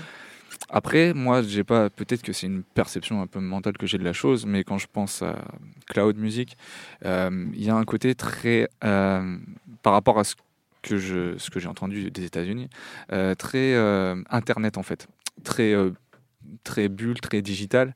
Je sais, je sais pas comment. Ouais, SoundCloud, mais même au-delà. de- Enfin, même- effectivement SoundCloud, mais il y a aussi même dans les références, dans ce dont les artistes se nourrissent, tout, tout plein de de C'est références des gens à qui la- ont un câble Ethernet dans de- le cou euh, jusqu'à leur ordinateur. Quoi. Voilà, il y a un peu, par exemple, euh, bah, chez Lil B, euh, l'histoire des fameux euh, 50 millions de MySpace et tout le Ah, machin, ouais. tu vois. Tout ce, voilà, ce, ce côté euh, nuage, il est pour moi un nuage de, de données un peu. Il y a ça. Et, et en France, c'est relativement peu le cas chez les artistes euh, dont on parle le plus souvent pour le côté cloud, selon moi. Genre, euh, Jordi, par exemple, avait ce- cette, euh, Je l'ai pas cité, mais c'est vrai qu'il euh, peut rentrer dans cette catégorie. avait cette, euh, ce côté euh, bulle internet un peu dans lequel on aurait pu le placer. Euh, Laylo là un peu aussi avec ce côté très digital justement. Bah, le Cyborg nom de un peu. Voilà Cyborg, le nom de son label Digital Lova, c'est ça. Et donc Digital, Digital Mundo, Mundo. Digital Mundo, voilà. Et ce, ce côté bulle technologique un peu, je trouve fait une bonne identification au son cloud selon moi. Et en France, on l'a assez peu. Voilà. Après, d'un point de vue des sonorités et des similarités chez les artistes les uns et les autres, il y a effectivement toutes ces nappes, tout ce recours à l'autotune euh, omniprésent. Ouais. Euh, donc, pour cette année, par exemple, Triple Go. Ouais. c'est Et qui, pour le coup, pour, pour peut-être vraiment faire la différence euh, pour des personnes qui ne sont pas sensibles à ce genre de choses, c'est vrai que quand on entend l'autotune chez un autre artiste qui est majeur avec l'utilisation de ce genre-là, ce, cet, cet outil-là, c'est Joule, qui lui va se chercher beaucoup dans les aigus. Alors c'est. pour danser, euh, Jules. C'est pas pareil. Oui, mais il va chercher dans les aigus, dans l'autotune, alors que plutôt ces artistes-là, Ouais. que ce soit Mm. PNL, euh, Laylo, etc., c'est plutôt dans les graves, ils vont Mhm. chercher plutôt les aspérités de la voix en fait. Et là, c'est vrai. Green Money aussi, on l'a. Exactement. Pour le coup, c'est vrai qu'il y, a une- il y a une utilisation qui, euh, qui est un peu euh, commune dans l'utilisation de l'autotune à, à ces artistes-là. Ouais. Et d'ailleurs, euh, ce qui est, euh, à mon sens, euh, peut permettre de distinguer un peu ceux qui sont bons, selon moi, dans l'exercice et ceux qui le sont moins, c'est justement cet usage qu'ils vont avoir de l'autotune. C'est Ouais. à savoir, est-ce qu'ils en font un instrument de musique ou est-ce qu'ils en font juste euh, un outil de correction? Alors, je vais, je vais, je vais Voilà. citer un, un de nos confrères qui s'appelle Nicolas Pellion qui avait dit une fois un cache-sexe. Ouais, un cache Voilà. sexe. Euh, par exemple, pour citer trois groupes qui sont un peu dans la même nébuleuse, donc à savoir PNL, qu'on va considérer comme le maître étalon des, des groupes que je vais citer, euh, DTF euh, et F430. Ouais. Chez Ils sont DTF, dans, dans leur, plus ou moins dans leur giron. voilà, c'est ça. Et on peut rajouter la 2MZ aussi. Mm, Euh, chez DTF et MMZ, il y a un côté, moi je trouve très correcteur et cache-mis- cache-misère. C'est un peu violent de le dire comme ça, mais voilà. Il y a un côté correcteur. Euh, alors que chez PNL ou F430, je trouve qu'on a vraiment une espèce de bah, d'instrument de musique finement exploité et qui se justifie pleinement et qui donne une caractéristique musicale, un son. Et l'album d'F430 qui est, Qui est sorti également euh, en début qui est d'année. ouais. super long. Il fait 22 titres, c'est un, c'est un, un peu trop pour moi. Euh, mais en tout cas, c'est un- une offre intéressante et c'est la seule offre intéressante dans le sillon PNL depuis euh, 2015 pour moi. Très bien. Est-ce que d'autres veulent un petit peu euh, rebondir sur cette thématique-là, Zo? J'aime bien cette idée euh, de difficulté à, à définir parce que c'est vrai que pour certaines personnes, le cloud c'est direct, c'est l'autotune, alors que par exemple Jules, c'en est pas du tout. Mm. Euh, pour d'autres, ça a du screw and choped, euh, juste autotuné, euh, etc. Et c'est vrai que du coup, c'est un peu délicat de rassembler, euh, même dans l'intention, euh, par exemple Triple Go, euh, pour avoir écouté l'album et m'être écouté les précédents. Donc l'album qui s'appelle Match qui Kill. s'appelle Match à Kill, voilà, et avoir écouté le, le premier euh, de 2014, enfin quasiment le premier euh, au, au Au calme, calme. voilà, merci, Euh, et 2020 entre les deux, enfin 2020.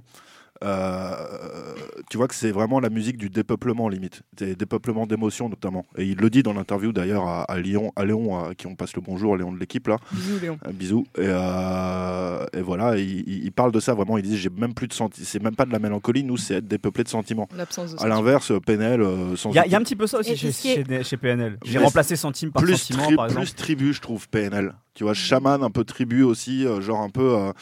Euh, ils ont un truc un peu chamanique, notamment dans la façon dont ils se présentent, le rapport à l'espace, à la nature, etc. Mais ça, c'est tout leur travail sur l'image qui est un peu que j'ai pas trop. Enfin, même si tu peux pas ne pas en parler pour PNL, mais mais j'aimerais rester sur la musique. Mais Tu a que ça parasite un peu peut-être sur PNL, c'est ça? Non, c'est pas que ça parasite, ça fait partie du truc. Et... Mais moi, tu vois, là, sur l'album que j'ai écouté, euh, à noter pour tous les gens qui me connaissent, euh, j'ai écouté l'album de PNL en entier aujourd'hui.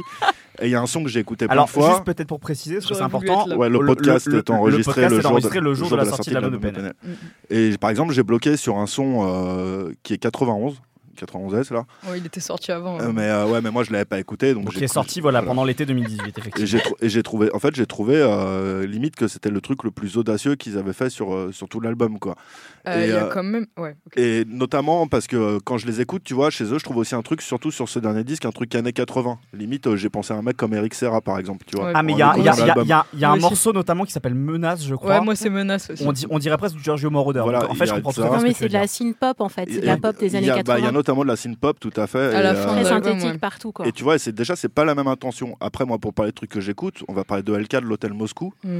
Qui lui en plus a un rapport à la drogue, etc., euh, assez à- assez cultivé dans, ses textes. Euh, ces albums commencent toujours par de la trappe et finissent toujours dans une espèce de cloud, mais très lumineuse, tu vois. Il y a encore rien à voir en fait. C'est encore un autre sujet. Et euh, je pourrais même parler de Arm qui s'est mis à mettre de l'autotune, donc Arm euh, ex-Psychic Lyrica dans ses albums. Euh, le dernier, dernier empereur, euh, il y a un morceau qui s'appelle Si où il n'y a pas de beats. Et euh, c'est un monologue euh, complètement incroyable. En fait, je crois qu'il n'y a même pas d'autotune dans le titre. Et pourtant, tu as ce truc futuriste dont parlait Baptiste, limite, euh, euh, limite Damasio, tu vois, là, pour parler de l'auteur, complètement dingue. Mm. Et j'ai envie de revenir à chaque fois à un son que Tequila Tex prétend qui est le premier en Donc, France à Tequila avoir Tex de TTC. de TTC, qui est le premier à avoir utilisé l'autotune, et je crois qu'il a raison. Ça me fait pas spécialement plaisir de donner raison à Tequila Tex, mais je crois qu'il a raison. Non, il y avait les Rayman avant, Et si on les considère. Ouais, alors euh, Le, le rail, en fait, ça a utilisé ouais, l'autotune oui, bien le- avant le ouais. rap français. Après, si, ouais, mais après, Ouais. si on reste sur l'univers rap si français, on reste sur l'univers rap français, euh, mais ça suffit le grand remplacement d'Arches Bar, s'il te plaît. Je place, je place. Et le son s'appelle Helium Liquide et euh, c'est complètement hallucinatoire en fait. C'était sur quel projet L'armée des 12. C'est ça. Qu'ils font avec la caution Ah et en gros c'est Tequila Tex avec High Tech de la caution et, euh, et, et c'est le truc c'est hallucinatoire c'est complètement dingue et en fait je retrouve un peu de certains trucs que je peux trouver chez PNL ou chez LK aujourd'hui dans ce, dans ce morceau là et j'invite tous les auditeurs à l'écouter parce que pour autant c'est pas l'ancêtre du Claude pour autant je pense que c'est l'ancêtre de pas mal d'intentions qui ont été mises en France autour de, de cette musique et voilà, en fait, moi, ma, ma question, c'est comment définir le Claude finalement, comme dit Baptiste. Je pense que euh, tu peux passer de tout à rien. euh, Ouais, c'est je- étiquette, quoi. voilà, Laylo, je connais. En France, je parle. Hein. Laylo, je connais pas, par exemple, mais je pense que ça n'a rien à voir avec les quatre artistes dont j'ai Mhm. parlé, quoi. Non, pas grand chose. Euh, sur cette, sur cette thématique-là, Narges, tu voulais peut-être. Euh, ouais, par rapport à ce que disait Zo, notamment sur euh, l'histoire de dépeuplement des émotions, etc.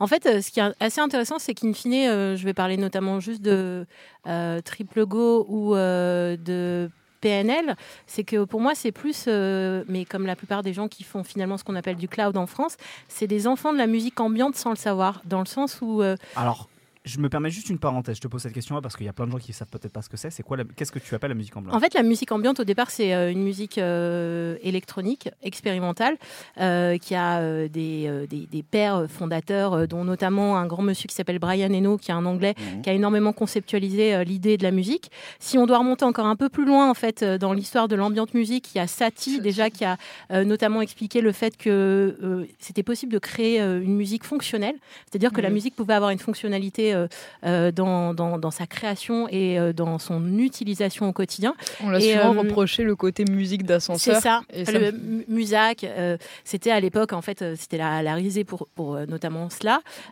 Et donc, des, bien des années plus tard, Brian Eno est arrivé avec cette fonctionnalité notamment. Alors, il n'y a pas que lui, hein, il y a Lamont Young, Riley, etc.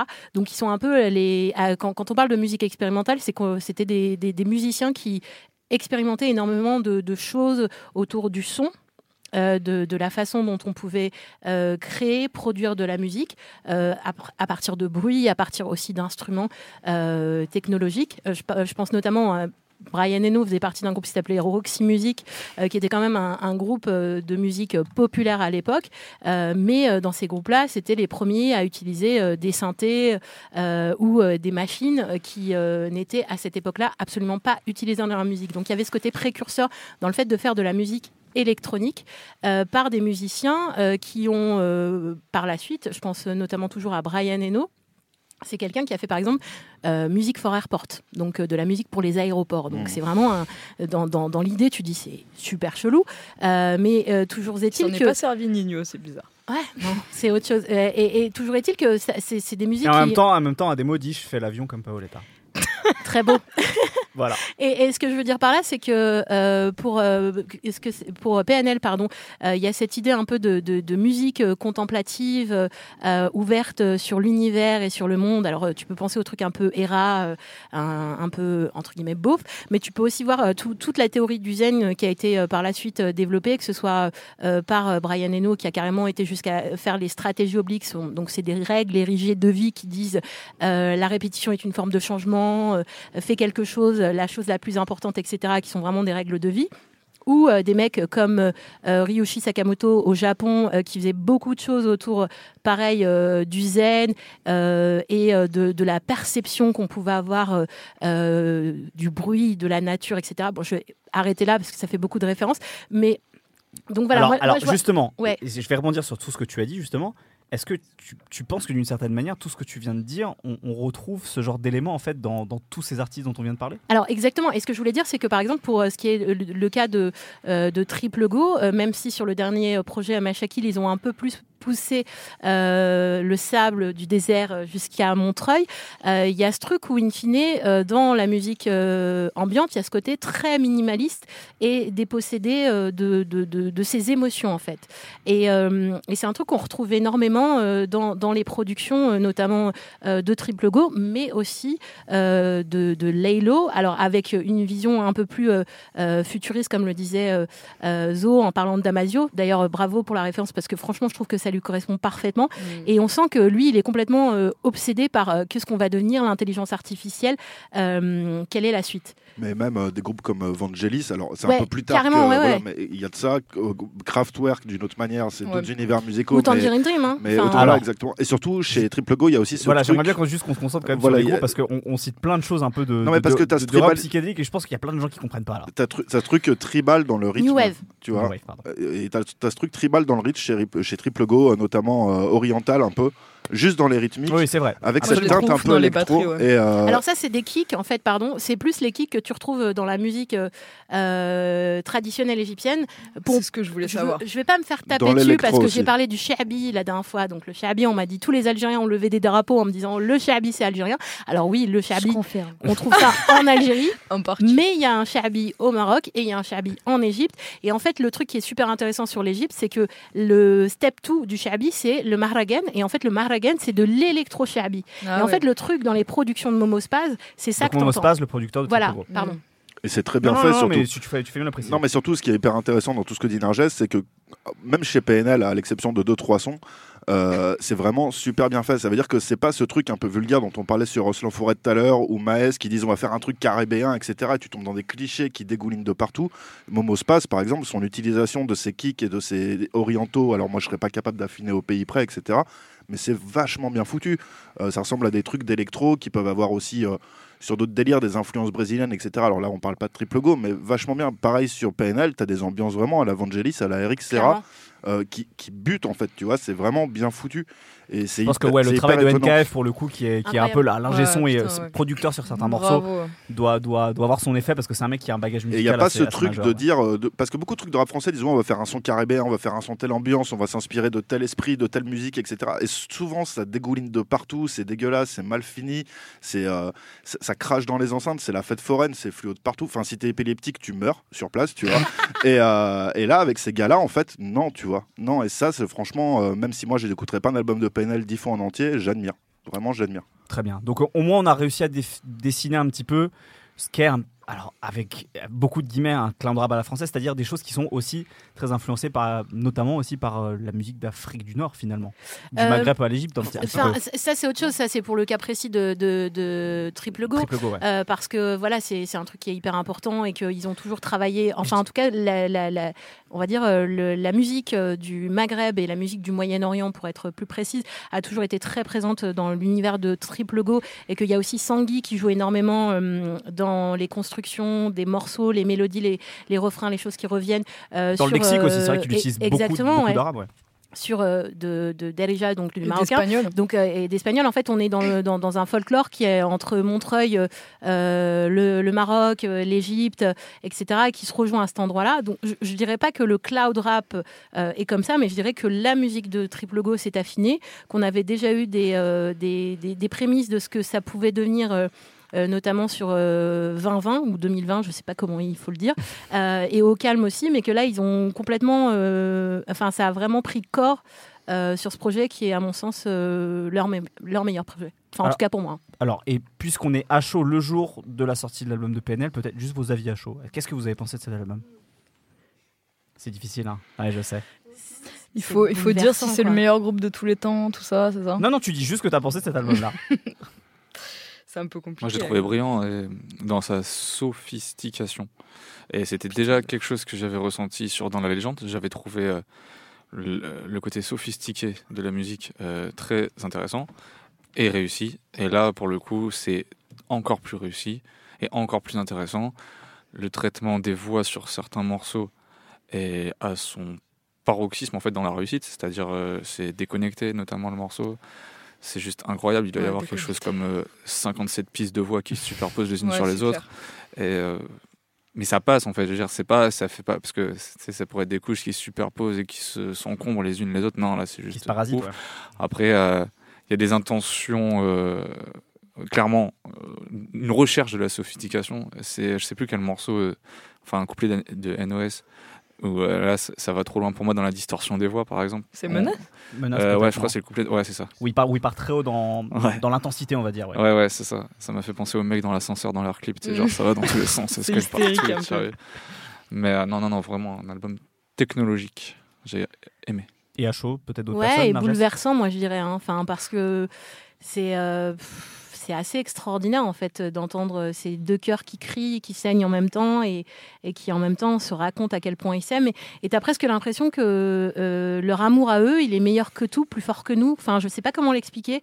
Ou euh, tu prends une vague quoi. Et en fait euh, pour revenir sur euh, non parce que en fait en gros dans, dans- justement pour rester sur Brian Eno tu as cette idée de quand il parle de, de sa musique il, explique que tu prends la vague et en fait il y a un moment où genre quand tu quand Tu es surfeur en tout cas tu peux être Baptiste, mais euh, il y, a, il y a ce moment où euh, tu, quand tu surfes, tu sais, l'idée c'est de rester le plus longtemps dans le rouleau. Absolument. Et en fait, il appelle ça le euh, surrender. En fait, c'est le moment où tu relâches. En fait, tu as lâché prise et tu es, dans, voilà, en harmonie avec ce que tu es en train de faire, etc.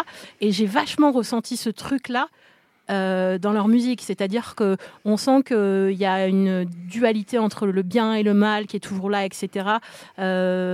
Plein de choses qui ont l'air très compliquées, notamment l'ascension vers le succès, euh, comment on regarde depuis le haut de l'échelle euh, un peu plus bas, euh, etc., etc. Mais il y a ce truc de, tu as l'impression qu'il y a un espèce de lâcher prise dans le truc émotionnel où on va vous raconter à quel point c'est beau d'aimer et on est dégoulinant et c'est beau et voilà. Enfin, c'est franchement assez Ouais, bouleversant. pour quoi. moi, vraiment, Deux Frères, c'est un album vraiment compliqué. Aujourd'hui, Ouais. c'est le jour de la sortie, on peut pas vraiment parler vraiment. Ah non, bien non, non, c'est pour ça que je disais tu vraiment vois- à chaud. hein. Non, mais t'as trois albums dans un, des fois même sur des titres. J'ai Il y a beaucoup l'impression qu'il d'idées. y a trois morceaux. Il y a beaucoup enfin, d'idées sur plein de morceaux. Vraiment, ouais. Il y a euh, trop de messages. Après, il y a le côté, tu vois, genre moi, par exemple, sur le cliché de l'étiquette euh, cloud rap, c'est forcément l'expression d'une mélancolie avec tel et tel cliché.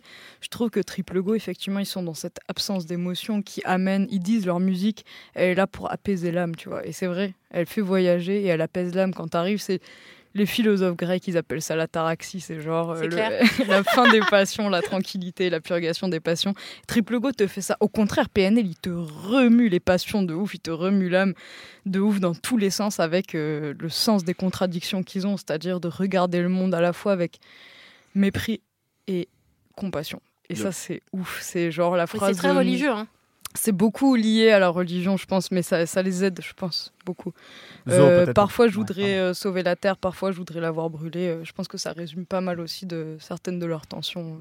Zo pour finir. Non, non, mais enfin, il y a juste un peu de violence comme dans Triple Go. Après, c'est juste qu'ils ont plus d'émotion dans le sens. euh, les, les gens qu'ils insultent, euh, t'as l'impression qu'ils pourraient mourir devant eux, ça leur fera rien en fait. C'est plutôt ça. ouais, mais il y a- l'absence d'émotion. Il y a pas mal de, de vengeance, de rancœur.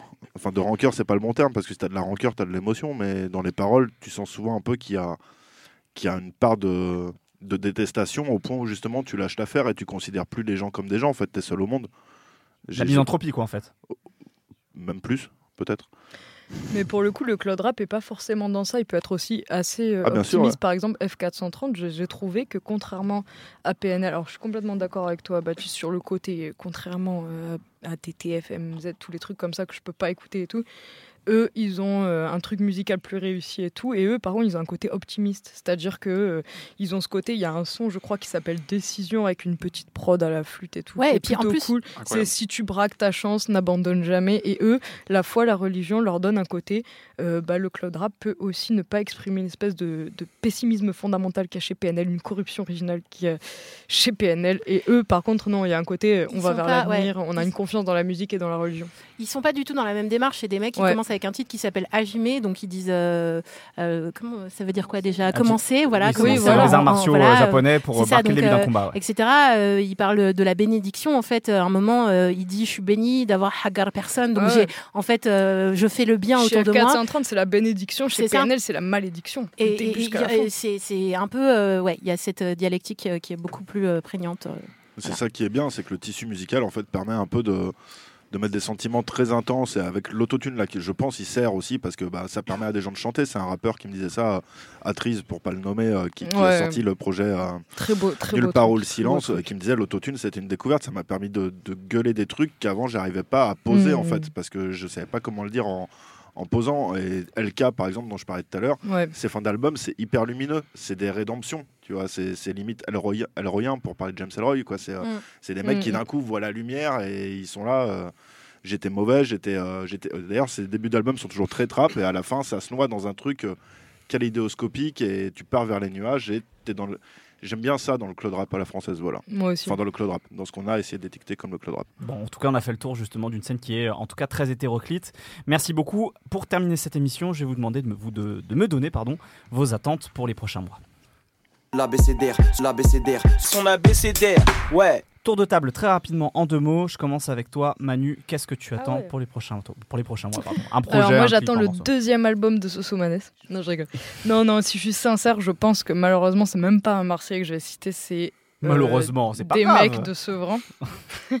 non c'est 13 blocs parce que j'ai trouvé que depuis euh, depuis Triple S euh, toutes leurs sorties sont hyper maîtrisées leur son et, et, je sais pas il est plus rond il est plus maîtrisé il y a une formule euh, je sais pas une progression des membres euh, et aussi il y a hum, un côté euh, dans l'écriture euh, de, de poésie sans lyrisme qui me, qui me touche beaucoup dans leurs paroles. Et euh, voilà, franchement, euh, ouais, ça serait. Ouais, je pense surtout t'as envie d'aller en manif pour crier fuck les cops sur le morceau de. ouais, de- alors j'allais dire, j'allais dire. Voilà, c'est bon, on commence à te connaître, ça va, ça suffit maintenant. B2. Alors moi, j'attends les sorties d'un rappeur genevois qui s'appelle Abby de Spi. Euh, genevois et Marseillais d'ailleurs, ça va faire plaisir à Manu. Il est, Ouais. il est autant de Marseille. J'aime bien du coup. Il est un peu de Marseille, un peu de Genève. Bref, euh, il doit sortir au moins un projet produit par Conan le Gros Barbare, un producteur genevois. Il a un nom très Euh, classe. Ouais. Et un deuxième normalement à la rentrée, mais bref, peu importe. Euh, c'est autant un prétexte pour parler de ce qui va venir que de ce qu'il a fait, parce qu'il y a trois projets à écouter de lui, Abby de Spi. Euh, et un, il propose un univers qui est amusant et en même temps qui est sombre, c'est-à-dire qu'il campe un personnage un peu de, de rat. Donc euh, le rat euh, qui se balade dans la ville, euh, dans ses coins sales et tout, et qui en même temps prend du bon temps dans la vie, profite des bonnes choses un peu en épicurien. Il y a un côté très rue, sombre et en même temps très festif. Tu, tu balances un peu entre les deux, selon le mood, selon le morceau. Il chante, il, ra- il, il essaye de chanter un peu, il rappe.